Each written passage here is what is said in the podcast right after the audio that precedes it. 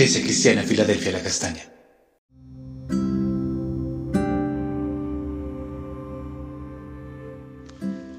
Buenos días, compasiva Iglesia Filadelfia La Castaña, una puerta abierta en el cielo.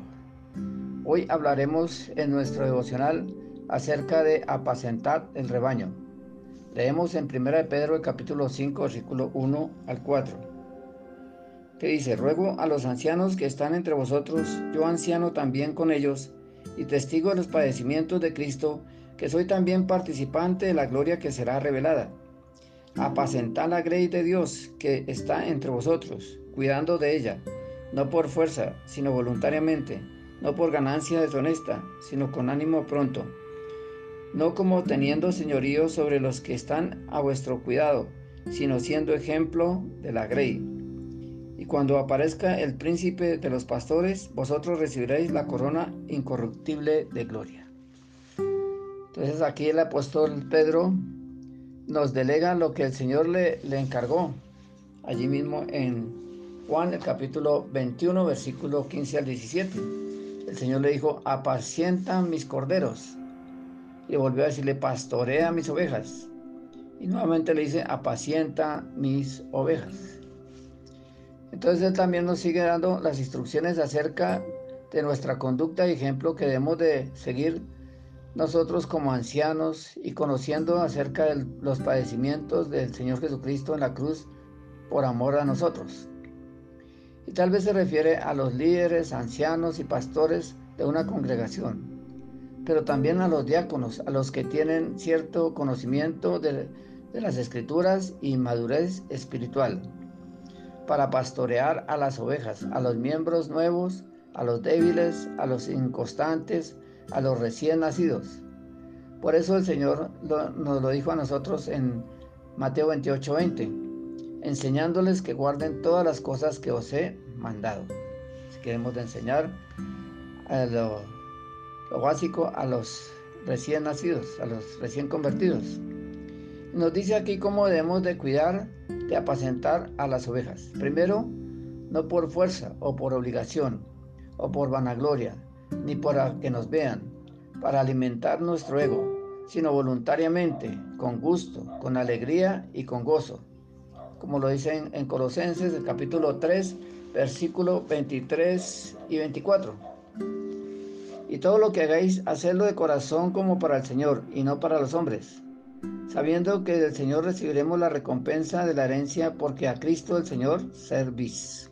Entonces, esto lo que hagamos es para la gloria del Señor, no para la gloria de nosotros, y algún día recibiremos la recompensa. Lo segundo que nos dice es cuidando de ellos con amor, con ternura, con compasión, con misericordia, así como el apóstol Pablo lo enseña en Filipenses 1.8. Porque Dios me es testigo de cómo os amo a todos vosotros con el entrañable amor en Jesucristo. Entonces es un amor eh, entrañable, un amor profundo que debemos tener hacia las, las ovejas, hacia el rebaño. Lo tercero que nos dice, no por ganancia, por ambición, por sacar provecho económico de los fieles, de las ovejas, de los miembros de la iglesia, no debemos de manipular a las ovejas para robarlos, estafarlos o lucrarnos. Por eso el Señor lo advirtió en Juan el capítulo 10, versículo 11 al 13, acerca de los pastores, de los malos pastores. Yo soy el buen pastor, el buen pastor da su vida por las ovejas, mas el asalariado, el que no es pastor, de quien no son propias las ovejas, ve venir el lobo y deja las ovejas y huye y el lobo las arrebata y, las ovejas a las ovejas y las dispersa. Así que el asalariado huye porque es asalariado y no le importan las ovejas. Entonces tenemos que eh, no hacer lo mismo, trabajar desinteresadamente. No con ánimo, y digo, en cuarto lugar nos dice con ánimo pronto, con diligencia, eh, con el afán de servir a Dios y a los hombres. En Proverbios 23, 23 dice, sé diligente en conocer el estado de tus ovejas y mira con cuidado por tus rebaños. Así que nosotros Es nuestro deber de observar la actitud de cada oveja y ver en qué estado se encuentra. En quinto lugar nos dice no tratar a las personas, a las ovejas como esclavas, como si fuéramos tiranos, como se trata una persona que está bajo la autoridad, para esclavizarla, explotarla, aprovecharse de ellas, para suplir nuestras necesidades, ordenando solamente y no eh, haciendo nada. Debemos eh, ser de ejemplo, de liderazgo, de dar la pauta, de llevar la batuta, de ser de empuje, de ánimo, de dirección.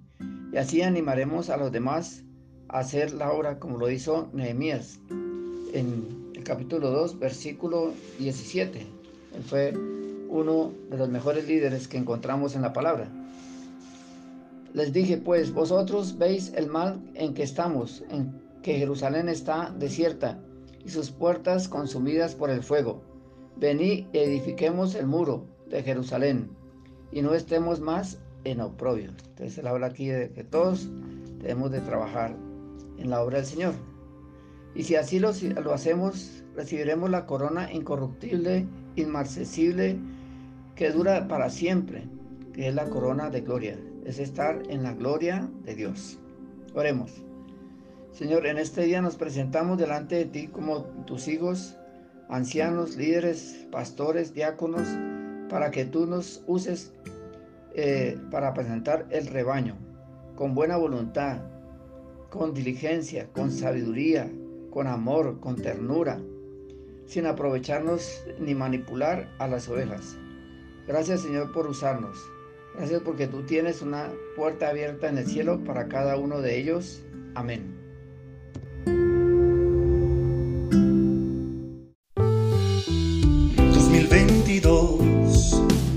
2022.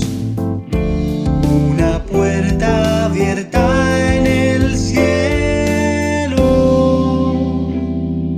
Iglesia Cristiana Filadelfia La Castaña.